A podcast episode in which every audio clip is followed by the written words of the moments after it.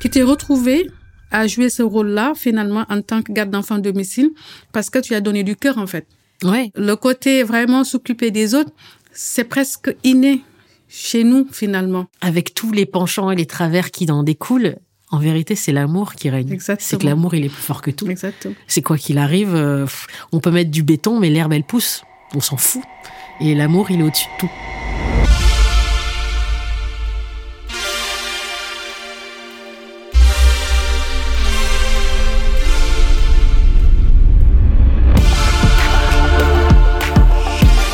L'amour et la tendresse comme étendard dans le film Les femmes du square du réalisateur Julien Rambaldi.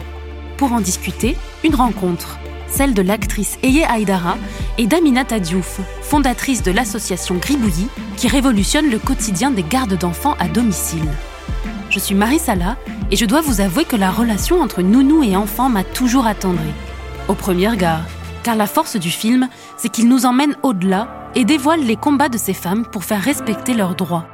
Stéphanie Chermont a rejoint nos deux invités dans le 14e arrondissement de Paris. Écoutons-les. Bonjour Eye Dara. Bonjour. Bonjour Aminata Diouf. Bonjour. Eye, qu'est-ce que ça te fait de rencontrer ton personnage dans la vraie vie avec la présence d'Aminata en face de toi, enfin plutôt à côté de toi? Un peu la pression. Pourquoi? Parce que on a toujours peur d'être un petit peu à côté ou euh, de pas se rendre compte des réalités. Mais en même temps, quand on décide de faire un film comme ça, c'est un peu en engagement.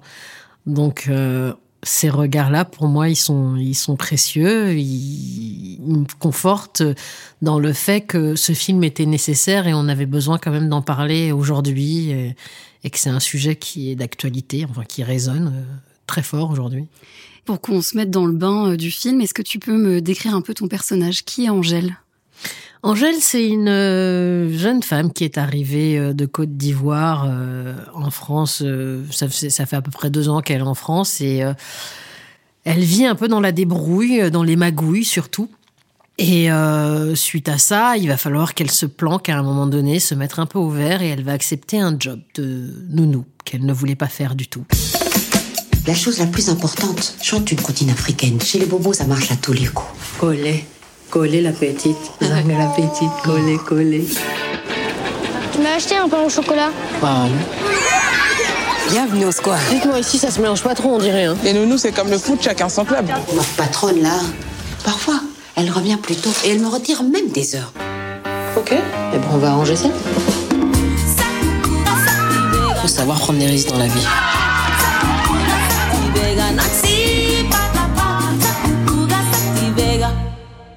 Ce sont des femmes qui ont des valeurs. Là où vraiment elles ne voient pas ce côté, on va se lever pour aller à la bataille, c'est qu'elles n'ont aucune visibilité justement du monde euh, qui tourne autour d'elles, justement les acteurs qui peuvent les aider justement à faire cette bataille-là. C'est des femmes qui se sentent seules, qui ne savaient pas. Moi, euh, à l'origine, j'ai travaillé euh, pendant plus de cinq ans avant de me rendre compte que des formations existaient pour moi, pour me former, alors que si j'étais formée, j'aurais pu améliorer ma façon de faire, ma façon de voir les choses et de mieux accompagner les parents, même si euh, j'ai de l'expérience et que je sais que je le fais assez bien en tant que déjà maman. Donc, les gardes d'enfants, souvent, sont des mamans qui ont déjà vécu, qui ont de l'expérience, qui vont au domicile de ses parents, souvent, qui sont jeunes, en fait, finalement, qui viennent d'avoir un bébé. Ces professionnels ne sont pas seulement des gardes d'enfants. Elles sont vraiment aussi sur le côté parental. Elles sont vraiment dans le soutien familial. Donc, elles, presque, je peux même dire qu'elles sortent de leur rôle, le fait d'accompagner le bébé lui-même. En fait, finalement, elles vont accompagner toute une famille. Un samedi par mois, dans le 19e arrondissement de Paris, des nounous philippines viennent chercher de l'aide auprès d'une de leurs compatriotes, une ancienne garde d'enfants devenue syndicaliste. Vous avez de la chance, vous gardez que des enfants au domicile, vous travaillez pas vraiment. Premier mois, donc pas de salaire.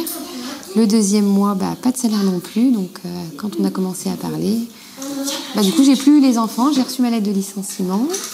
Et même en ayant gagné au prud'homme, eh ben, j'ai pas été payée. Aminata, est-ce que tu as des points communs avec le personnage d'Eye, avec Angèle? Comment t'es devenue nounou? Alors, moi, je suis arrivée en France très tôt. Euh, je me suis retrouvée maman très vite. Donc, je, suis, je me suis mariée très vite, je suis devenue maman. Et après ma première fille, je suis retournée au lycée. Professionnelle bien sûr. Hein. Et euh, donc j'ai commencé à vouloir euh, être euh, dans le commercial, mais bien sûr j'ai un CAP vente. C'était quelque chose qui nous permettait quand même d'aller dans les ronds enseignes pour travailler. Et très vite je me suis rendu compte que bah les créneaux d'horaire ne me convenaient pas en tant que maman parce qu'il fallait commencer tôt et finir tard. Euh, après ça, bah, j'ai arrêté ce travail en tant que vendeuse, mais l'idée d'aller chez une famille garder un enfant, en aucun cas m'est venue à l'esprit. Je suis tombée sur une annonce et ça a été une belle rencontre avec une famille extraordinaire avec qui j'ai grandi dans ce métier-là. C'est comme ça que je suis tombée dans le métier de la garde d'enfants à domicile et depuis je grandis avec. Ayez ton personnage qu'on, sans spoiler dans ce podcast, on essaie de vraiment jamais spoiler le film.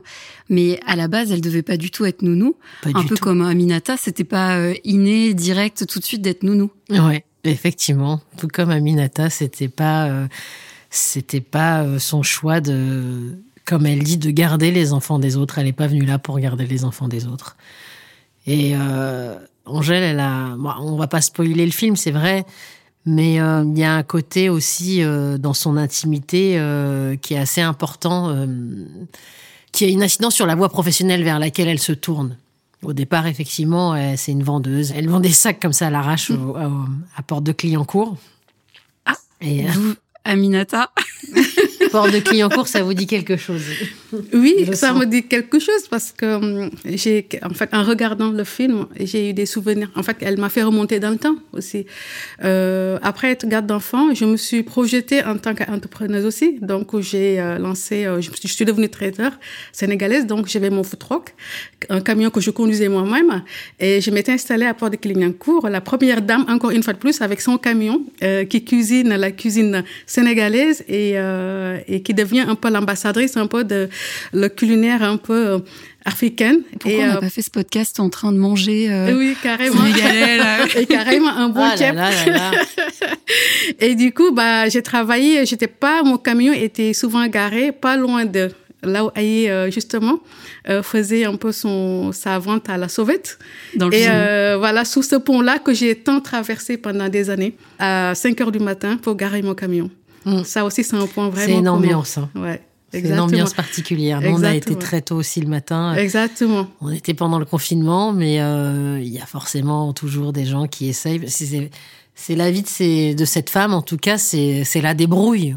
Au départ, elle est vraiment dans la débrouille. Donc, elle croise des gens aussi qui sont dans la débrouille. On en a croisé aussi, nous, et, euh, et je comprends que ça résonne et que ça fasse, euh, Exactement. fasse quelque chose. Ouais. Et nous, ce qu'on adore dans ton personnage, euh, avec Marie euh, qui co-anime normalement ce podcast, aujourd'hui je suis toute seule, mais elle est là, présente euh, avec nous, c'est ta verve, ton énergie de ce personnage qui ose un peu dire tout haut ce que tout le monde pense tout bas. Effectivement, ouais. Angèle, elle a beaucoup de tchatch, elle est... Elle a un grand sens de la répartie, elle réfléchit vite, elle parle vite aussi, ça peut lui desservir souvent.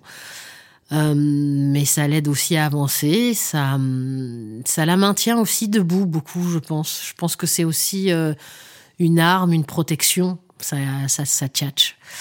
Et euh, elle en fait part aux autres, elle en fait profiter aux autres aussi, mais ça peut aussi la desservir, comme ça peut desservir les autres. Donc c'est quelqu'un qui qui est pas dans la canalisation, mais en même temps qui est très volontaire et très généreuse. Et hum, vous avez déjà été nounou, donc Oui, bien sûr. Je me suis d'abord occupée de la petite Cynthia, hein, toute mignonne, un peu peste hein, parfois, il fallait la recadrer, mais j'ai eu des triplés aussi. Ah oui, quand même. Oui, il fallait être sur le pont. Hein. Et les bébés? Les bébés? Vous vous êtes déjà occupée de bébés? D'ailleurs, je vous ai pas demandé, vous avez des enfants? Oui, une fille et un garçon. Hmm. Mais ils sont pas à Paris. Hmm. Madame, si je vous recommande Angèle, c'est parce qu'elle est très professionnelle et très douce.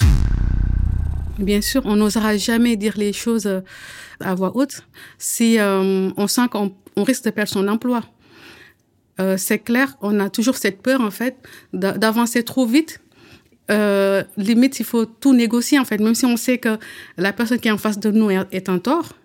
Vraiment, on essaie vraiment de maintenir son travail parce que tout simplement, tu as une famille à nourrir.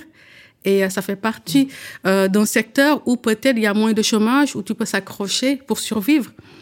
Et euh, peut-être même on reviendra dessus. Ces femmes-là, souvent, c'est des femmes aussi qui ont des attaches dans leur pays, qui ont des enfants, qui ont des familles, qui, euh, qui comptent sur elles.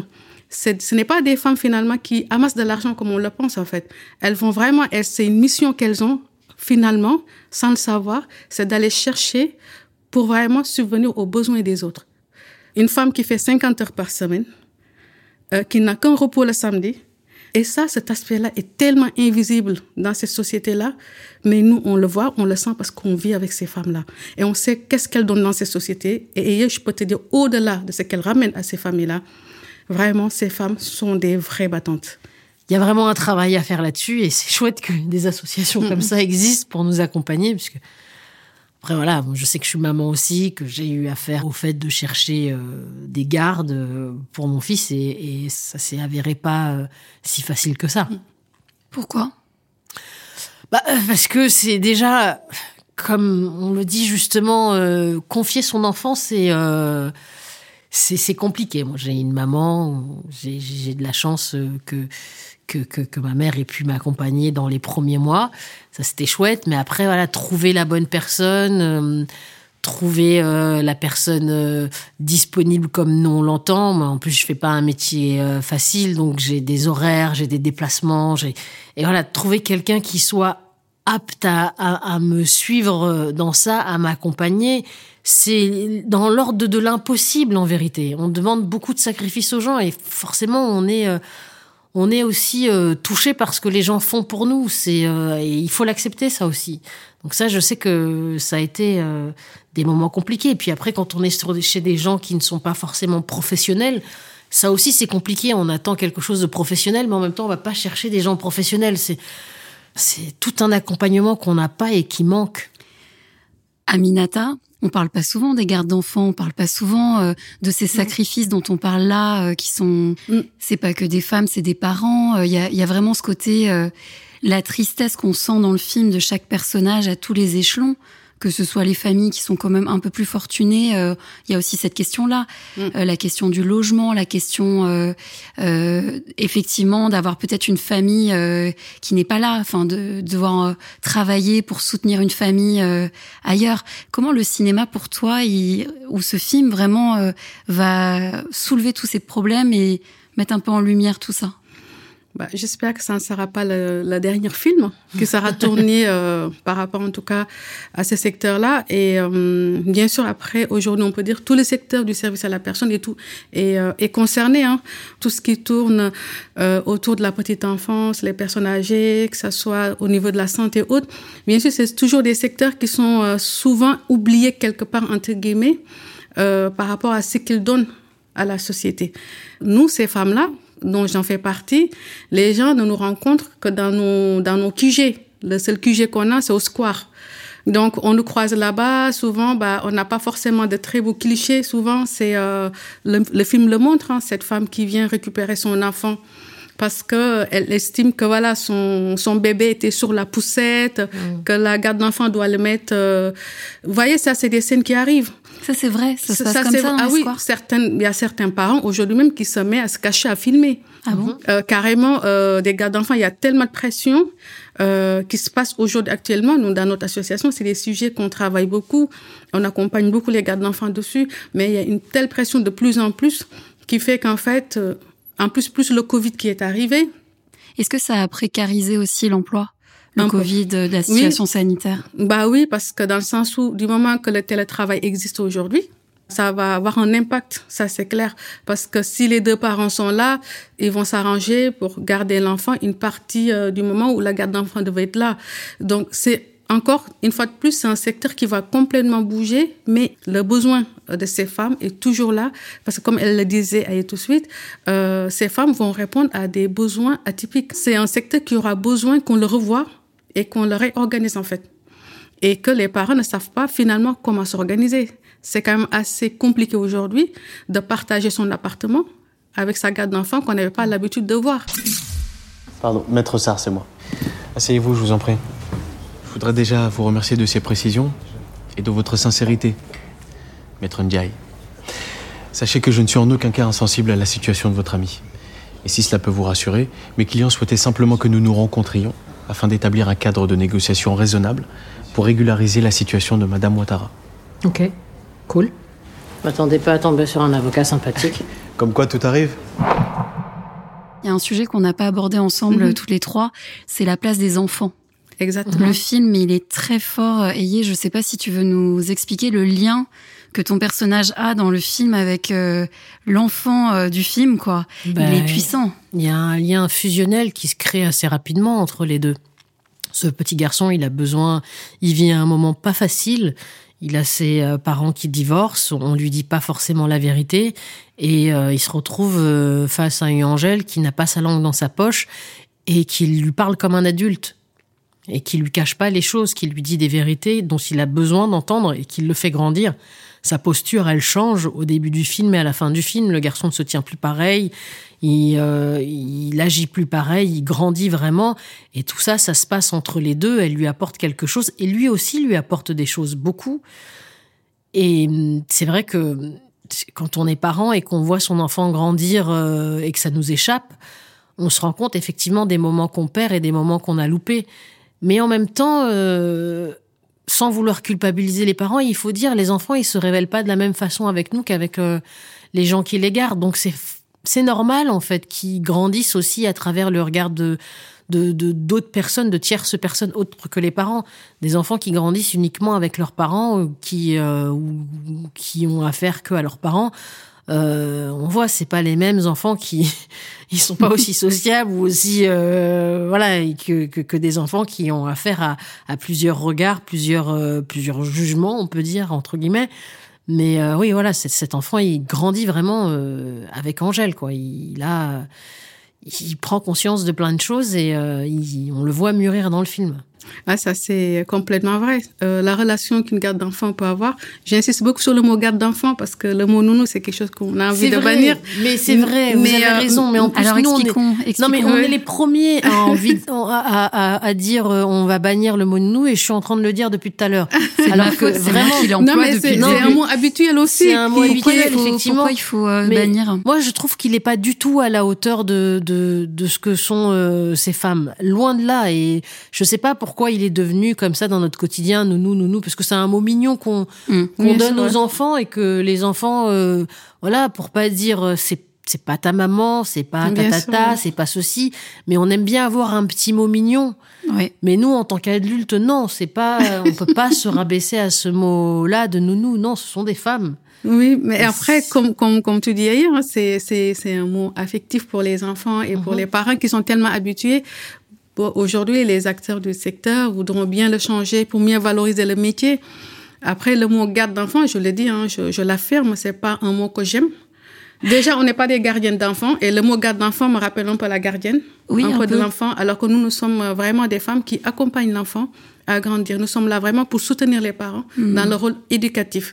Et on est là 10 heures par jour Ouais. avec les enfants. Nous voyons des choses et on, on entend des choses que les parents ne voient pas. On partage des choses que les enfants ne s'attendaient pas. Donc voilà, je pense que le mot garde d'enfant, euh, c'est quelque chose peut-être qu'il faut revoir. Mais malheureusement, c'est un mot qui a été acté, qui est dans notre convention collective. Donc voilà, euh, par respect, je, je vais parler de garde d'enfant à domicile.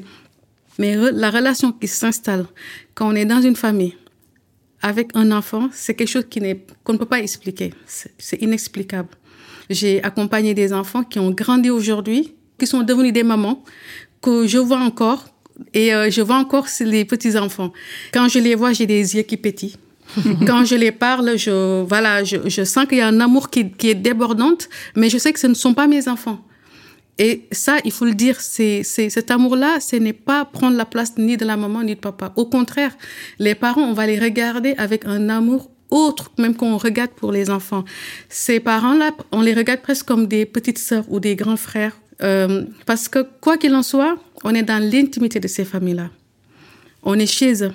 On entend des choses, on voit des choses. Bien sûr, il y a le secret professionnel, mais euh, c'est parce que finalement, les familles se confient à nous. Donc, ça veut dire qu'au-delà de l'enfant lui-même, on est dans la famille. Et d'où, quand on est au parc, euh, souvent au square, on entend touche pas mon enfant. Donc il y a cette défense qui est là en fait. Finalement, ton enfant, on le touche pas quoi. Tu es là pour le protéger. Si Mhm. l'inconnu est là, même un enfant qui vient l'agresser ou un parent, qu'importe, tu es vraiment dans cette posture là de de de ta voilà de ce qu'on attend de toi parce que c'est humain. Parce que tu le tu vois ce bébé qui est à trois mois, tu l'as dans tes bras, tu vois tous ses gestes, tu l'accompagnes, il grandit, tu grandis avec ce bébé. Et elle l'a dit tout à l'heure moi, personnellement, j'ai grandi avec les familles et j'ai grandi avec les enfants. Si aujourd'hui je suis devenue comme ça aussi, c'est une partie aussi. Ces enfants qui m'ont fait grandir. Euh, le rôle même que l'enfant a dans ce film-là est magnifique. Ça démontre à quel point les enfants sont intelligents et, et sont au-dessus d'eux, finalement, de ce qu'on pense, en fait, de ce qu'on attend d'eux. Donc, j'invite vraiment qu'aujourd'hui, on revoit le métier autrement, avec un autre regard. Regarde la fin, regarde la fin. Hey Bienvenue au square. C'est toujours comme ça ici Ça dépend des jours, de l'heure, de la météo. La fin, on dirait. Mais il a mangé il y a une heure. Et la couche Je viens de la changer. Voilà, c'est qu'il a encore faim, toi aussi. C'est pas compliqué. Patou, Pintou, Angèle. Salut. Salut. Et les parents, ils sont où? Bah, ils bossent. Je crois qu'on sert à quoi, nous? Moi, ma patronne, c'est plutôt les boutiques qu'elle bosse. Je rebondis avec toi, Ayé. Euh, au générique du film, on a vu qu'il y avait deux prénoms, Dino et Amina. Ouais. Tu peux m'expliquer un petit peu, c'est le fils du réalisateur, c'est ça? Alors Dino, c'est le fils de Julien. Et Amina, c'était euh, sa garde d'enfant, entre guillemets. Et euh, donc Julien s'est rendu compte un jour où son fils lui parlait de lui parlait d'Amina, lui racontait ses problèmes euh, de santé, ses problèmes de famille au pays. Il s'est rendu compte que son fils la connaissait euh, beaucoup mieux que lui, employeur. C'est fou. Voilà. Il s'est rendu compte que chez lui se jouait une pièce de théâtre où il avait un rôle un peu un peu à l'écart en fait où lui était euh, le l'homme chez lui euh, qui, qui, qui vivait sa vie, qui écrivait peut-être, qui voilà, qui se réalisait lui concrètement et qui confiait son enfant à à une femme euh, qui était chez lui aussi, mais dont il ne connaissait absolument rien. Et euh, je pense que dans cette discussion, dans cet échange qu'il a eu avec son fils, euh, est née cette, euh, cette envie de s'intéresser un peu plus à ce métier, à ces femmes. Et de là, euh, lui est venue l'idée de, de, de, faire ce film. Comme vous dites, de toute façon, dans le film, on on peut pas tout dire, mais c'est vrai qu'il s'est, euh, il y a, y a plein de problématiques que, que ces femmes euh, ont pu soulever. Là, on soulève cette problématique via Oasia, des heures supplémentaires, de, de, de cet harcèlement moral aussi auquel elle est confrontée. Mais il y a, y a, y a plein d'autres choses. Il y a c'est le travail à domicile. C'est vrai que c'est peu encadré et euh, que les gens font semblant de pas savoir aussi parce que c'est un peu logique. Euh, Il y a beaucoup de femmes qui se retrouvent à, à s'occuper des enfants et puis à faire le ménage et puis à faire à manger et puis euh, à faire des, des, des tâches qui ne sont pas censées être leurs tâches en tant que en tant que femme, assistante maternelle ou autre, qui, qui elles sont là à la base pour s'occuper d'un d'enfants et elles se retrouvent on la voit, Angèle, elle est en train de faire le repassage, elle fait à dîner pour euh, la mère qui invite ses copines. C'est pas son job, pas du tout. Mais ce qui est beau, c'est que avec tous les penchants et les travers qui en découlent, en vérité, c'est l'amour qui règne. En vérité, c'est ça ce que vous nous dites. C'est que l'amour, il est plus fort que tout. C'est quoi qu'il arrive, euh, on peut mettre du béton, mais l'herbe, elle pousse. On s'en fout. Et, et, et, et, ouais, et, et, et l'amour, il est au-dessus de tout. Exactement. Mm. Donc notre podcast, il s'appelle Réplique. Euh, la réplique, c'est une réponse vive en opposition à une idée, une phrase, mais c'est aussi un élément de dialogue qu'une actrice ou qu'un acteur doit dire. La réplique. Là, ce qui m'intéresse, c'est la réplique, le lien, les ressemblances entre vous deux. Yé, en quoi as-tu le sentiment d'être la réplique d'Aminata de sa vie? Vous avez quatre heures. Bah, une réplique, euh, bah, parce que parce qu'une réplique c'est brève en général. le temps d'un Donc film. euh, c'est le temps d'un film, c'est le temps d'une, euh, on peut dire d'une photo. On aime bien ce mot-là, de ce- c'est le temps d'une photographie. Et quand je vois ce par quoi Aminata est passée, je pense que j'ai, euh, je pense que j'ai j'ai répliqué peut-être un petit polaroid de sa vie. Voilà, c'était euh, c'était quelque chose de bref, c'était concentré et Mhm. euh, et je pense que voilà, l'image euh, même si elle est figée, je pense que euh, il y a moyen de, de de voir tout ce qui bouge derrière. Voilà. Dans le film. Aminata, en quoi toi tu as l'impression d'être la réplique de, du personnage d'Ayé, de Angèle? Euh, moi, je dirais, euh, il y a ce soutien finalement de la de la famille. Elle soutient quand même la maman, malgré tout, hein, sans même le savoir finalement. Je, dirais dans le film, et euh, le fait qu'elle laisse une grande place à cet enfant-là et être là pour le coacher, ça m'est déjà arrivé avec les enfants que j'ai accompagnés. Ça, ça m'a fait vraiment rigoler parce qu'une fois, je me rappelle, j'ai dit à un des, des petites je ne citerai pas le prénom, que j'adore, qui a beaucoup grandi aujourd'hui. Euh, j'ai dit non, à l'école, tu te défends, je dois montrer la position. Et, euh, euh, le lendemain, les parents m'attendaient en me disant, mais il faut qu'on parle. Donc j'ai vu ça un ça m'a fait beaucoup rigoler. Euh, j'ai dit, bah écoutez, elle est trop intelligente, si t'es trop intelligente, les enfants, ils ont tendance à... Donc il faudra qu'elle s'affirme.